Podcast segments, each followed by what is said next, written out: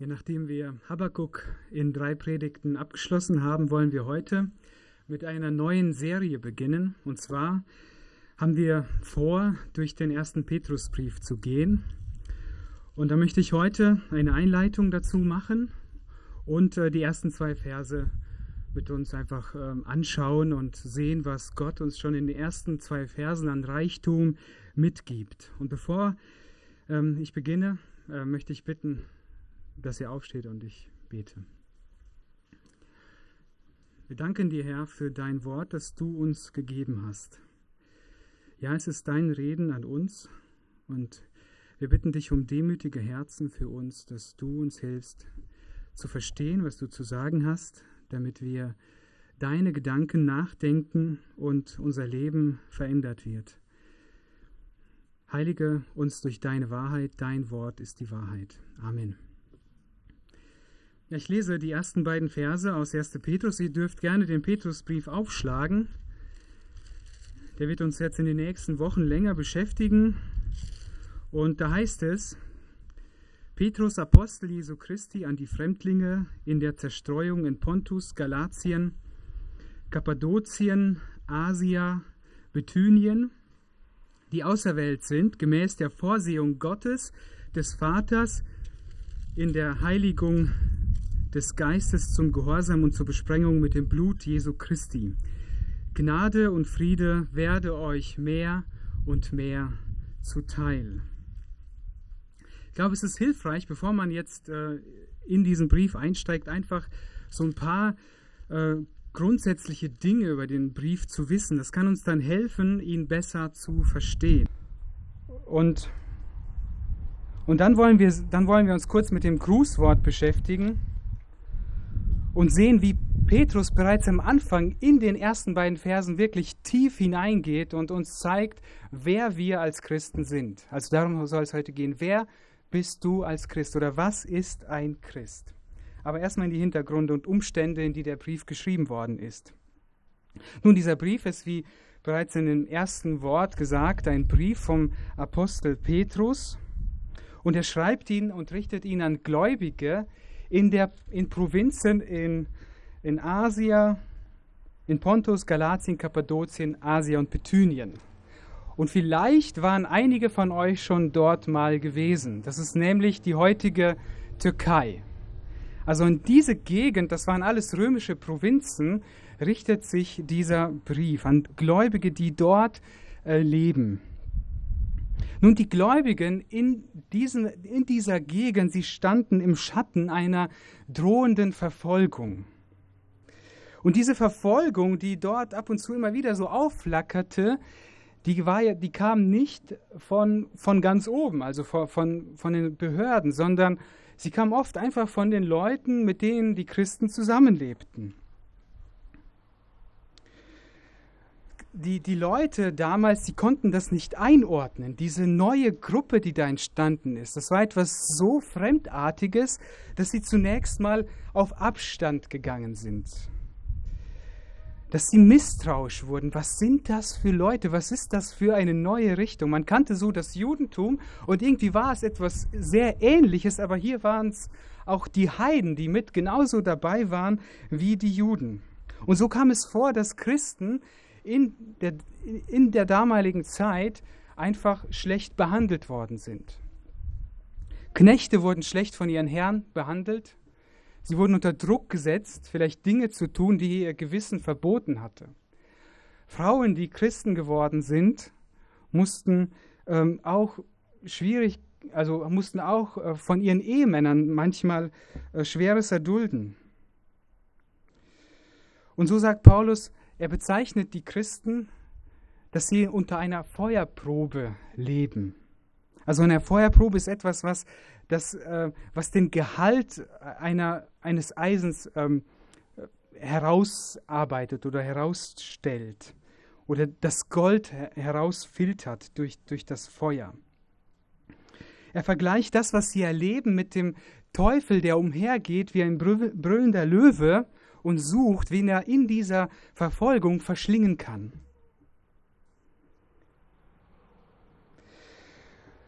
Nun, im Römischen Reich herrschte der Kaiserkult und oft, also manchmal wird gesagt, das kam von oben, aber ähm, nach neuesten Forschungen ist es wohl so, dass es sogar von den Leuten selbst kam, dass sie gesagt haben, äh, wir wollen, äh, wir, wir, wir spenden dem äh, Kaiser Ehre und sagen und sprechen ihm gewisse, eine gewisse Gottheit zu und verehren ihn göttlich, weil wir so dankbar sind, äh, dass wir in diesem römischen Reich leben dürfen.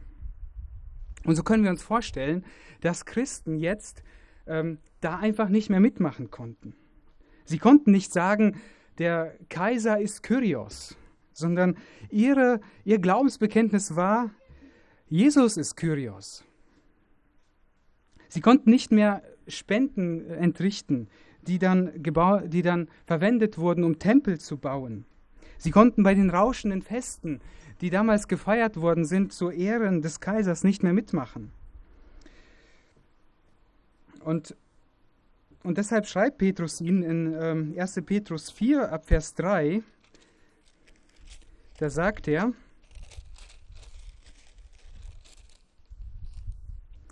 denn es ist für uns genug, dass wir die vergangene Zeit des Lebens nach den Willen der Heiden zugebracht haben, in denen wir uns gehen ließen, in Aufschweifung, Begierden, Trunksucht, Belustigungen, Trinkgelagen und frevelhaftem Götzendienst.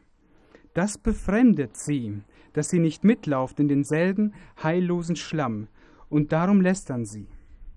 Also die, die, die, Christ, äh, die, die, die Römer damals, sie konnten nicht verstehen, dass diese Christen einfach nicht mehr mitmachten. Und, und deshalb, wo, deshalb äh, wurden sie gelästert. Nun, dieser Brief ist geschrieben von einem Apostel. Das, das, so, so bezeichnet sich Petrus. Er bezeichnet sich als ein Apostel Jesu Christi. Und darunter ist, zu, darunter ist zu verstehen, dass dieser Brief jetzt nicht irgendwie ein persönlicher Brief von Petrus war und nicht so betrachtet werden sollte, sondern dass dieser Brief im Auftrag von Jesus Christus geschrieben worden ist. Also Petrus schreibt als ein Gesandter als ein Apostel. Und so beginnt auch Petrus, Apostel Jesu Christi. Also ein Apostel war jemand, der im irdischen, der den irdischen Dienst von Jesus von Anfang an miterlebt hat. Von der Taufe bis zur Kreuzigung und Auferstehung. Und damit qualifiziert war und von Jesus berufen worden ist, dieses davon Zeugnis zu geben, von diesen Tatsachen zu berichten und das als Evangelium und gute Botschaft überall zu verkündigen. Und so trägt dieser Brief das Gewicht der Autorität von Jesus Christus selbst. Also was Petrus uns hier in diesem Brief zu sagen hat, das ist das, was Jesus uns in diesem Brief zu sagen hat. Und somit können wir diesen Brief für uns persönlich als Gottes Reden betrachten.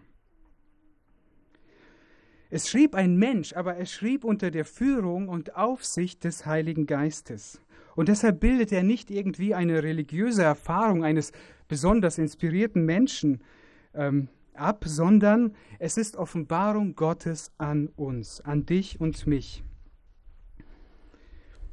Wenn wir überlegen, wer hat diesen Brief geschrieben, es ist Petrus. Wer war Petrus gewesen? Wir kennen ihn, es ist der Jünger des Herrn, der aktiv war, der, der ziemlich weit vorne stand und den Jesus einen besonderen Dienst äh, vorausgesagt hat. Aber wir kennen ihn auch als jemand, der ganz tief gefallen ist, der kläglich versagt hat in der Stunde, wo er eigentlich seinem Herrn am meisten beistehen sollte. Und so wissen wir, er, hier, hier haben wir es mit einem zu tun, der uns schreibt, der selbst und persönlich die Liebe von Jesus Christus erfahren hat. Der Vergebung bekommen hat nach seinem tiefen Fall und der von Jesus Christus beauftragt worden ist, weide meine Lämmer, hüte meine Schafe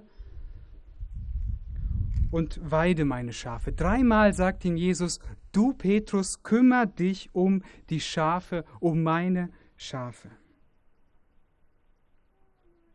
Wenn du, Petrus, wenn du mich lieb hast, wenn du sagst, ja, ich liebe dich, Herr, dann tu diesen Auftrag. Und Petrus, er liebte Jesus, weil Jesus ihn zuerst geliebt hat. Also ist dieser Brief ein Hirtenbrief an die Herde Gottes.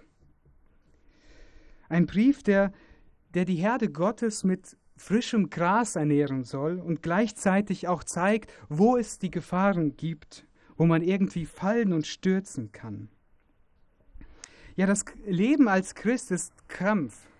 Es ist oft Anfechtung, es ist Leiden, es sind Proben, es ist Widerstand, aber es ist auch Glaube, Liebe, Hoffnung, Heiligung und Gehorsam. Und um, um uns darin zu stärken und uns vor den, ja, vor den Schwierigkeiten zu bewahren oder dadurch zu helfen, dafür hat uns Petrus, hat Petrus im Auftrag Jesu diesen Brief geschrieben.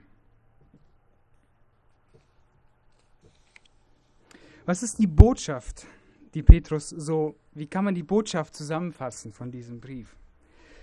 Ähm, John Stott, vielleicht kennen den einige als Bibelausleger und Verkündiger, der hat das, ähm, der hat so fünf Punkte, die er herausgearbeitet hat, was die Botschaft vom ersten Petrusbrief ist. Und die habe ich einfach übernommen und möchte sie euch weitergeben. Also die Botschaft des Petrusbriefes. Erstens, Jesus Christus litt als ein Vorbild auch für, für uns. Und wenn wir leiden, dann sollen wir Jesus Christus als Vorbild nehmen. Wir sollen in unseren Leiden schauen, wie Jesus gelitten hat. Das ist eins, was eine Wahrheit, die Petrus betont. Aber dann betont er auch, dass Jesus Christus nicht nur unser Vorbild ist, sondern er ist auch unser Stellvertreter, der für unsere Sünden gestorben ist, der in den Tod gegangen ist, damit wir eine Beziehung zu Gott haben können. Dann betont Petrus, ihr seid das Volk Gottes. Also er schrieb, normalerweise wurden ja Juden als das Volk Gottes bezeichnet, aber hier schreibt er auch eindeutig, nicht nur an Juden, sondern auch an Heiden. Und deshalb sagt er, ihr seid jetzt das Volk Gottes, ihr seid ein auserwähltes Geschlecht. Und es war wirklich etwas, ein Novum, etwas Außergewöhnliches. Und dann schreibt er sehr, sehr viel über die Hoffnung, die wir haben. Und angesichts von Verfolgung, Anfechtungen, Not und Schwierigkeiten ist es auch wichtig, ähm, woran kann ich mich jetzt halten? Was hat Bestand? Und Petrus sagt, ihr habt eine lebendige Hoffnung. Und als drittes ist, was er betont, lebt heilig und tut Gutes. Also das werden wir auch immer wieder äh, hören in diesem Brief.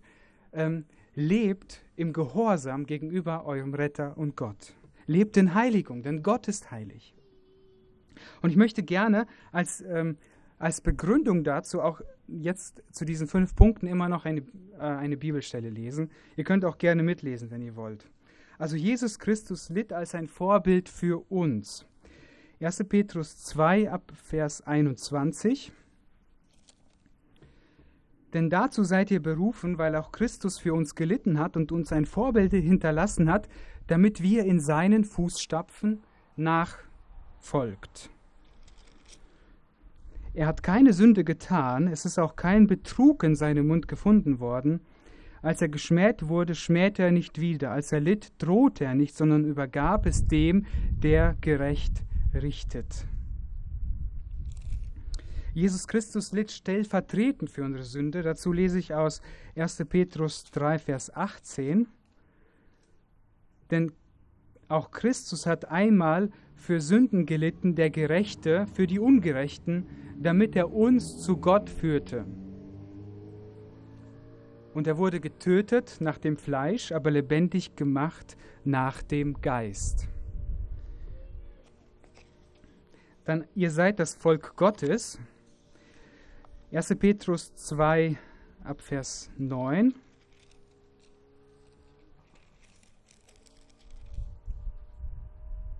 Ihr aber seid ein auserwähltes Geschlecht, ein königliches Priestertum, ein heiliges Volk, ein Volk seines Eigentums, damit ihr die Tugenden dessen verkündet, der euch aus der Finsternis berufen hat zu seinem wunderbaren Licht. Euch, die einst nicht ein Volk wart, nun aber Gottes Volk seid, und einst nicht begnadigt wart, nun aber begnadigt seid. Viertens, die lebendige Hoffnung, 1. Petrus 1, Vers 3. Gelobt sei der Gott und Vater unseres Herrn Jesus Christus, der uns aufgrund seiner großen Barmherzigkeit wiedergeboren hat zu einer lebendigen Hoffnung durch die Auferstehung Jesu Christi aus den Toten. Und dann zu dem Punkt, lebt heilig und tut Gutes. 2 Vers 12. Und führt einen guten Wandel unter den Heiden, damit sie da wo sie euch als Übeltäter verleumden, doch aufgrund der guten Werke, die sie sehen, gesehen haben, Gott preisen am Tage der Untersuchung.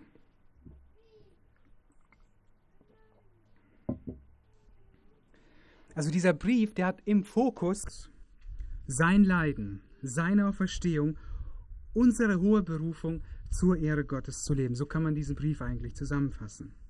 Und immer wieder kommt Petrus auf Jesus Christus und sein Opfer. Er selbst hat, hat es gesehen. Er selbst sagt, ich war dabei gewesen. Ich habe, ich habe seine Herrlichkeit gesehen am Kreuz. Auch wenn er an diesem Tag ein Versager war.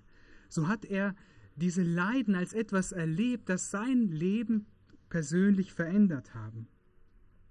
Er spricht als jemand, der die Gnade, die Vergebung dieses Opfers ähm, in Anspruch genommen hat. Und jetzt will er uns, will er dich und mich stärken durch diesen Brief. Und er will auch dich und mich verändern durch die Gnade, die uns durch Jesus Christus, durch das, was er am Kreuz für uns getan hat, durch, durch den Heiligen Geist, der in uns wirkt, will er uns zeigen, wie unser Leben verändert werden kann. Und so wollen wir, so wollen wir jetzt uns in den ersten, die ersten Verse über eine Frage stellen. Was ist ein Christ? Denn Petrus, er schreibt dir an die Christen und er, er bezeichnet sie auf eine bestimmte Weise. Ähm, so bekommen Christen ähm, Bezeichnungen in der, in der Bibel. Sie werden Gläubige genannt, sie werden, ähm, sie werden Kinder Gottes genannt, sie werden Volk Gottes genannt, Herde. Es gibt ganz, ganz viele Bezeichnungen. Und Petrus, er ganz am Anfang wählt er eine Bezeichnung, womit er dich und mich als Christ bezeichnet. Und wir wollen einfach lernen, was es, was es damit auf sich hat und was es für uns bedeutet. Also erstmal müssen wir sagen, er hätte ja einfach sagen können, also jetzt schaut mal in den ersten Vers, er hätte sagen können, Paulus, Apostel Jesu Christi an die Fremdlinge in Pontius, Galatien, Kappadokien, Asia, Bithynien, Gnade und Friede werde euch mehr und mehr zuteil. Punkt dann, dann hätte er einen, einen damalig, für damalige Verhältnisse angemessenen Gruß weitergegeben. Aber Petrus, er, er fügt was dazwischen ein und sagt damit aus, wer wir sind als Christ. Das ist natürlich nicht die einzige Definition davon, wer ein Christ ist, aber eine, die für Petrus wahrscheinlich so wichtig war, dass er sofort auf diesen Punkt kommt. Also er nennt ein Christen jemand, der sowohl ein Auserwählter ist oder ein Fremdling. Diese beiden Dinge. Und wenn, wenn wir das Griechische vor uns hätten, dann würde das Wort Auserwählter an fünfter Stelle kommen. Paulus, Apostel Jesu Christi, an die Auserwählten. Also das ist das, das ist das allernächste Wort, das er schreibt. Und dann sagt er Fremdlinge und dann nennt er die, diese Gebiete und dann hat er doch noch diesen Einschub und dann sagt er, Gnade und Friede werde euch mehr und mehr zuteil. Ähm, jetzt habe ich gerade den Faden verloren, wo ich hin will. Ähm, Moment.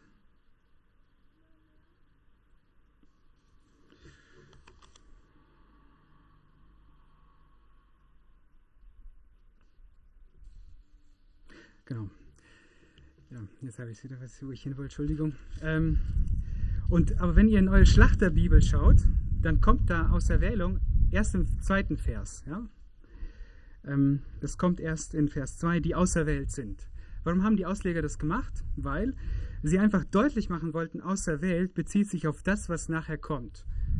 Also er sagt, ihr seid auserwählt und dann äh, ist, erklärt er im Grunde genommen diese Auserwählung. Um, und die, äh, die Übersetzer, die haben, die haben halt auserwählt nicht, wie es eigentlich im Urtext steht, sofort äh, an, nach Christus äh, angehängt, sondern in Vers 2, damit das deutlich wird. Ähm, also man kann nie ganz gut übersetzen, dass man alles, äh, dass man allem gerecht wird. Genau, also somit ist ähm, unser nächster Punkt ist, dass Erwählung und Fremdlingsein zusammenhängen. Also erwählt zu sein und gleichzeitig Fremdling zu sein, hat irgendetwas miteinander zu tun. Und eigentlich ist es ganz einfach. Weil Gott Gläubige erwählt hat und die Erwählung bringt mit sich, dass sie zu Fremdlingen werden. Also weil sie von Gott äh, genommen worden sind und Gott gesagt hat, ihr gehört jetzt mir, bedeutet das, dass sie jetzt nicht mehr zur Welt gehört. Und deshalb diese beiden Dinge, erwählt und Fremdling, die gehören einfach zusammen. Wenn du ein Erwählter bist, dann bist du gleichzeitig auch ein Fremdling. Jesus hat gesagt, ich habe euch erwählt und ihr gehört nicht mehr zu dieser Welt. Das bringt die Erwählung einfach mit sich. Und ich finde, da ist Abraham ein gutes Beispiel dafür. Das können wir so plastisch an diesem Mann einfach sehen, der in Ur in Chaldea gelebt hat und den Gott dann einfach gesagt hat, Abraham, komm heraus und äh, folge mir nach und gehe in ein Land, das ich dir zeigen werde. Und dann geht der Abraham, also Gott hat ihn erwählt und mit der Erwählung kommt einfach automatisch diese Fremdlingschaft. Und so lebt dieser Mann in diesem verheißenen Land. Und das heißt, dass er eigentlich nichts in diesem Land besessen hat. Dann muss Abraham verstanden haben, aha, eigentlich ist es gar nicht dieses Land, für das ich lebe, sondern es gibt noch ein viel größeres Land und deren Baumeister und der Bauer äh, Gott selbst ist. Und so ähm, geht mit, ähm, mit Erwählung auch die Fremdlingschaft einher. Und das bedeutet doch irgendwie Spannung, oder? Gleichzeitig Gott zu gehören, in dieser Welt zu sein und doch nicht zu dieser Welt zu gehören und irgendwie dazwischen zu sein. Und das ist irgendwo diese Spannung, in die auch der Petrus hineinschreibt und wo wir, wo Gläubige diese Hilfe brauchen und wo Petrus uns diese Hilfe geben möchte. Ihr seid auserwählt, ihr seid Fremdlinge und das bedeutet Konflikt und Spannung. Ihr seid privilegiert, äh, ihr seid etwas Besonderes in den Augen Gottes, aber gleichzeitig seid ihr ein Fremdkörper in dieser Welt. Also erwählt, das ist jemand, der ein Privilegierter ist. Ähm, es spricht von Geliebtsein, also eine Braut, die von ihrem Bräutigam erwählt worden ist und geliebt wird.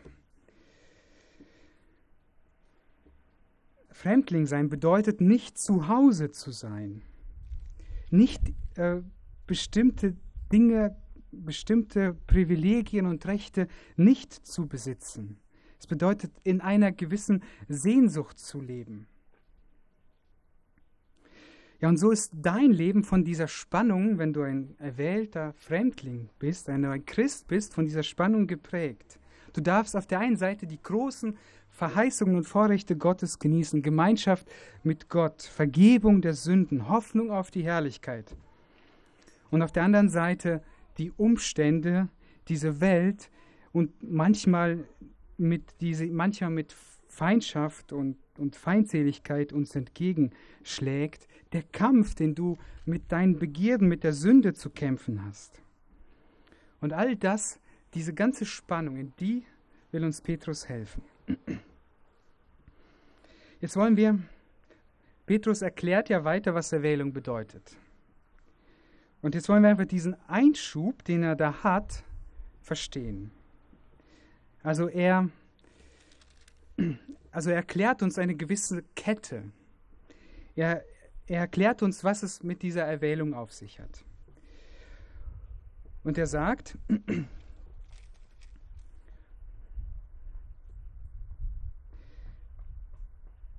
dass ihr erwählt seid, in Vers 2, nach, nach der Vorsehung Gottes oder nach der Vorerkenntnis Gottes des Vaters. Also, wenn Erwählung so eine gedankliche Kette ist, wann fand sie statt? Fand sie statt, als du dich bekehrt hast und Gott hat gesagt, ja, genau, er hat sich bekehrt, jetzt ist er mein Erwählter. Kann ja sein. Es, es ist ja ähm, es ist sogar ja gar nicht so falsch, das zu sagen, weil wir vorher können wir ja gar nicht wissen, wer erwählt sind, sondern erst, wenn, wenn eine Person Christ geworden ist. Aber dieser Text sagt uns, dass es ein, Vorke ein Zuvorerkennen Gottes gibt in der Frage der Erwählung. Und oft ist halt dieser Begriff Erwählung, ähm, der an vielen Stellen vorkommt in der Bibel, wird er gerne von Christen irgendwie umgangen, weil, weil wir damit etwas, äh, etwas in Verbindung bringen, was uns irgendwie die ganze Sache äh, aus den Fingern nimmt, aus der Hand nimmt, wo wir merken, okay, es ist nicht in meiner Hand. Äh, es ist etwas passiert oder Gott hat etwas gemacht, worauf ich keinen Einfluss habe. Und deshalb machen wir als Christen oft irgendwie einen Bogen darüber oder denken nicht tiefer über diese über Erwählung nach. Also Erwählung spricht von Wahl, die, die jemand getroffen hat. Die Wahl, die jemand getroffen hat, heißt es hier, dass es Gott ist, der diese Wahl getroffen hat.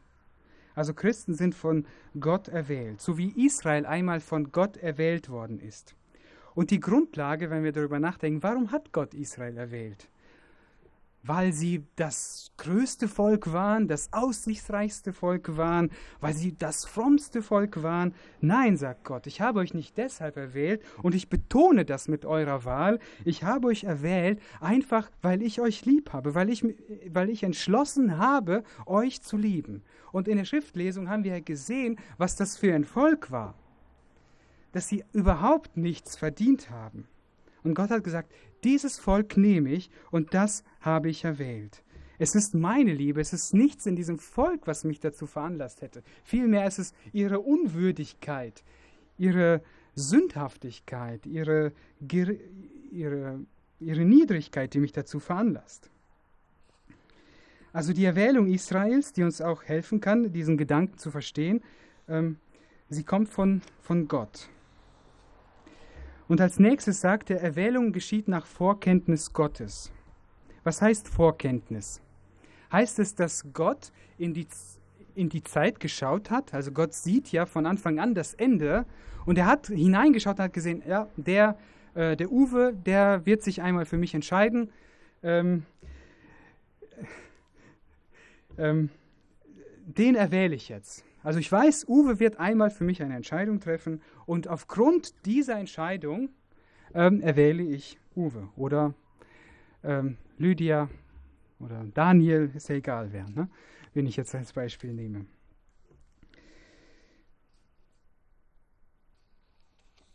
Aber die Vorerkenntnis, zuvor Erkenntnis heißt nicht, dass, dass jetzt auf einmal die Erwählung in unsere Hand gelegt worden ist, weil das würde das im Grunde genommen heißen. Wenn, wenn Gott aufgrund deiner Entscheidung, die du in der Zeit triffst, dich erwählt, dann ist es nicht mehr Gott, der dich erwählt hat, sondern du hast Gott erwählt. Ja? Also auch allein aus diesem Grund kann es das nicht bedeuten. Ähm, sondern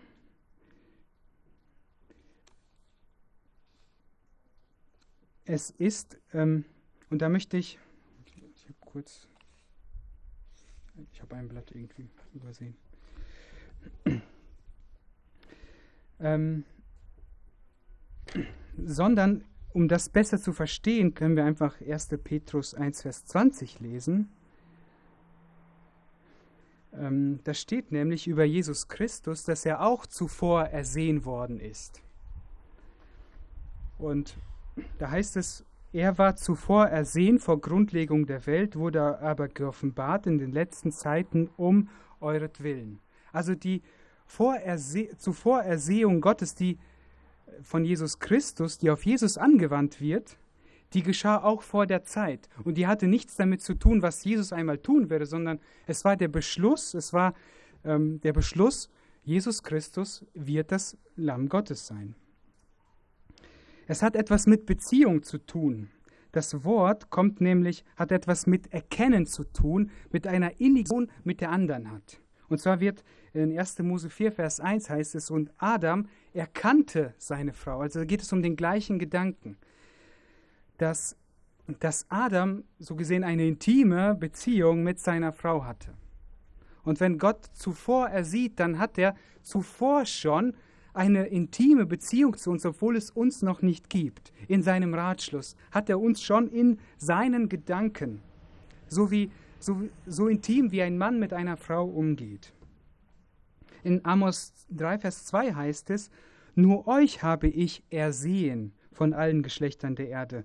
Darum will ich auch alle eure Missetaten an euch heimsuchen. Also nur sie hat Gott ersehen. Das bedeutet nicht, dass Gott nur das Volk Israel gesehen hätte und alle anderen nicht gesehen hätte, sondern Gott hat dieses Volk zuvor bestimmt, zuvor erwählt. Das bedeutet dieses Wort. Also können wir sagen, ersehen, zuvor ersehen heißt nicht einfach nur ein bloßes Vorherwissen, sondern ein persönliches Erkennen Gottes von uns. Ein zuvor bestimmen.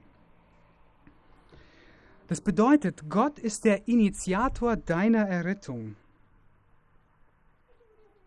Deine Errettung ist ganz aus Gnade und ohne menschliche Werke. Deine Errettung ist ganz vom menschlichen Eingriff ähm, weggenommen.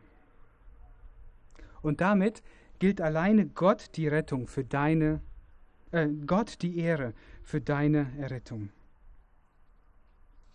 Also wir haben gesehen, wir sind erwählt nach Vorkenntnis Gottes. Aber wie, wurde, wie, wie wurdest du jetzt in der Zeit ein Christ? Also das ist ja etwas, was mit den Gedanken Gottes zu tun hat. Da können wir ja nicht hineinblicken.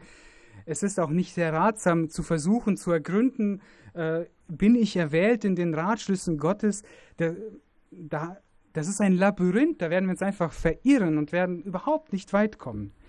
Wie kann ich denn wissen, oder wie wurdest du denn jetzt in der Zeit ein Christ?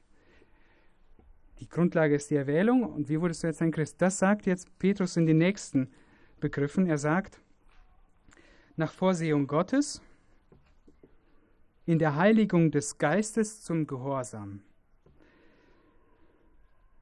Also hier haben wir der Vater, derjenige, der aktiv war und dich erwählt hat. Und dann kommt die Rolle des Heiligen Geistes der den Erwählten, der den von Gott Erwählten heiligt. Was tut der Heilige Geist in deiner, was hat er in deiner Errettung getan? Er hat dich geheiligt. Er hat dich beiseite genommen, hat gesagt, du gehörst jetzt zu Gott. Es war das Werk des Heiligen Geistes in deinem Leben. Geheiligt wurden früher im Alten Testament Gegenstände oder Materialien für den, für den Stiftshüttenbau oder den Tempelbau. Und dann hat jemand ähm, sein, sein Metallspiegel gebracht aus, ähm, aus Silber und hat ihn Mose abgegeben. Und Mose hat diesen silbernen, dieses Silbermetall genommen und hat ihn geheiligt. Und dann durfte dieses Silber nur noch für den Tempel Gottes und für die Stiftshütte verwendet werden. Und genau das hat der Heilige Geist in deinem Leben getan. Er hat dich geheiligt. Er hat gesagt, du gehörst jetzt mir. Wie, hat, wie, wie macht der Heilige das? Wie heil, der Heilige Geist das? Er bewirkt durch die Verkündigung des Evangeliums in dir die Wiedergeburt. In 1. Petrus 1, Vers 2 heißt es, welche euch als Evangelium verkündigt worden verkündigt haben im Heiligen Geist, der vom Himmel gesandt wurde. Also das Evangelium wird deshalb angenommen. Deshalb kommen Menschen zum Glauben, weil der Heilige Geist Menschen bei der Verkündigung des Evangeliums heiligt bzw. wirksam beruft und in, in dem Menschen äh, Umkehr wirkt, Erkenntnis der Sünden, den Glauben und die Hinwendung zu Gott. Und dann nennt er noch den Begriff des Gehorsams. Zum Gehorsam. Auch die Antwort auf das Evangelium bezeichnet die Bibel als ein Akt des Gehorsams. Also als du gläubig geworden bist, dann warst du in diesem Moment gehorsam. Und es ist der Heilige Geist, der in dir das gewirkt hat. Und es ist trotzdem etwas, was du getan hast. Du hast die Rebellion deines Herzens gegen Gott, das hast du aufgegeben und hast gesagt, nicht mehr mein Wille geschehe, sondern dein Wille geschehe. Und nach dem Werk des Heiligen Geistes haben wir noch eine dritte Person, die dich, die dich, die dich zum Heil gebracht hat. Und die so gesehen die Grundlage für alles darstellt. Und das ist der Sohn und sein Blut. Der Sohn hat nämlich sein Blut vergossen. Das steht zur Blutbesprengung, zur, zur Besprengung mit dem Blut Jesu Christi. Also Gott vergibt dir deine Schuld nicht einfach so. Er wischt sie nicht einfach so weg, sondern Jesus Christus ist dafür am Kreuz gestorben. Und so kann Gott dir auf gerechte Weise alle deine Schuld vergeben und sagen, ich erkläre dich jetzt zu meinem rechtmäßigen Kind, du gehörst jetzt mir, du bist vollkommen geheiligt und gerechtfertigt und alles, ähm, alles ist an dir da, was ich gerne sehen will, durch Jesus Christus. Das ist die Grundlage. Was ist ein Christ? Also ein Christ ist jemand, an dem der dreieinige Gott gewirkt hat. Also an dir war der dreieinige Gott am Werk, um dich zu einem Christen zu machen. Der Vater hat dich erwählt nach seiner Vorsehung.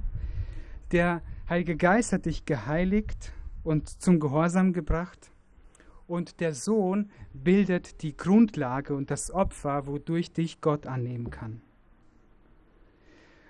Ich möchte jetzt einfach einige Schlussfolgerungen daraus ziehen, die wir auch auf uns dann anwenden können. Mach dir Bewusst, Gottes großes Werk Gottes ist. Gott selbst hat alles gegeben, um dich zu retten. Deine, Be deine Errettung war nicht in erster Linie deine Entscheidung. Auch wenn du dich in einem Punkt irgendwann dafür entschieden hast, auch wenn du irgendwann mal gesagt hast, ja, ich vertraue Jesus Christus, auch wenn du einmal gehorsam geworden bist, so müssen wir sagen, es begann nicht bei dir. Es begann nicht bei deiner Bekehrung, bei deiner Entscheidung. Es begann bei Gott, der entschlossen hat, dich zu retten.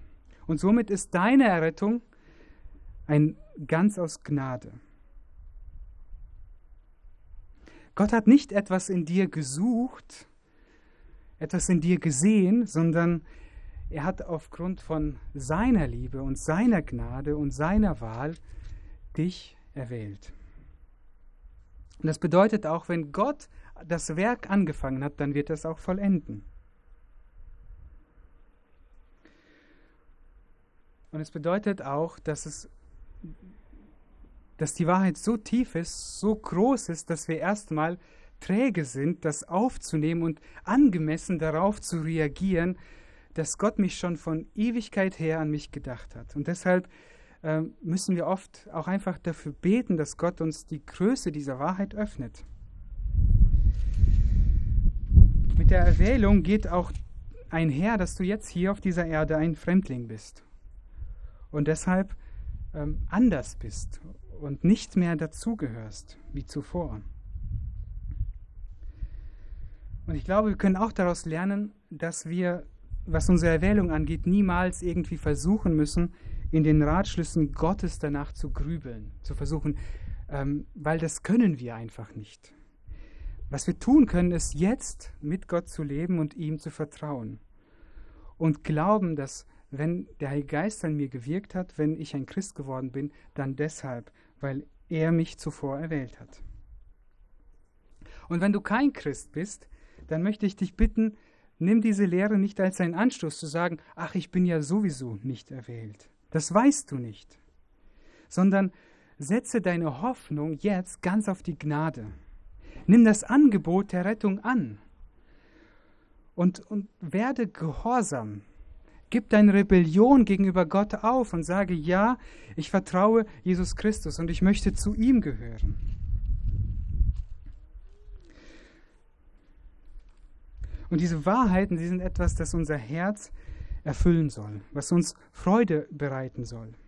Und deshalb möchte ich euch einfach mit den Worten, mit denen Petrus seine Leser ähm, begrüßt, einfach verabschieden. Möge, möge Gnade und Friede euch immer mehr und mehr zuteil werden. Amen. Ich möchte noch beten. Ja, Herr, wir haben jetzt dein Wort gesehen, wir haben deine Gedanken nachgedacht wir haben gesehen, dass der Plan der Rettung viel größer ist als unsere jetzige Entscheidung. Hilfe, dass wir richtig mit dieser Wahrheit umgehen, dass wir demütig werden und dass wir dankbar werden. Und dass unser Herz sich jubelnd freut über deine Gnade, die du uns erwiesen hast. Und schenk das Menschen, die, die hier vielleicht sitzen und nicht dein Eigentum sind, zu dir kommen und einfach kindlich dir vertrauen. Und das Evangelium, die Heilsbotschaft, die du uns da reichst, annehmen. Amen.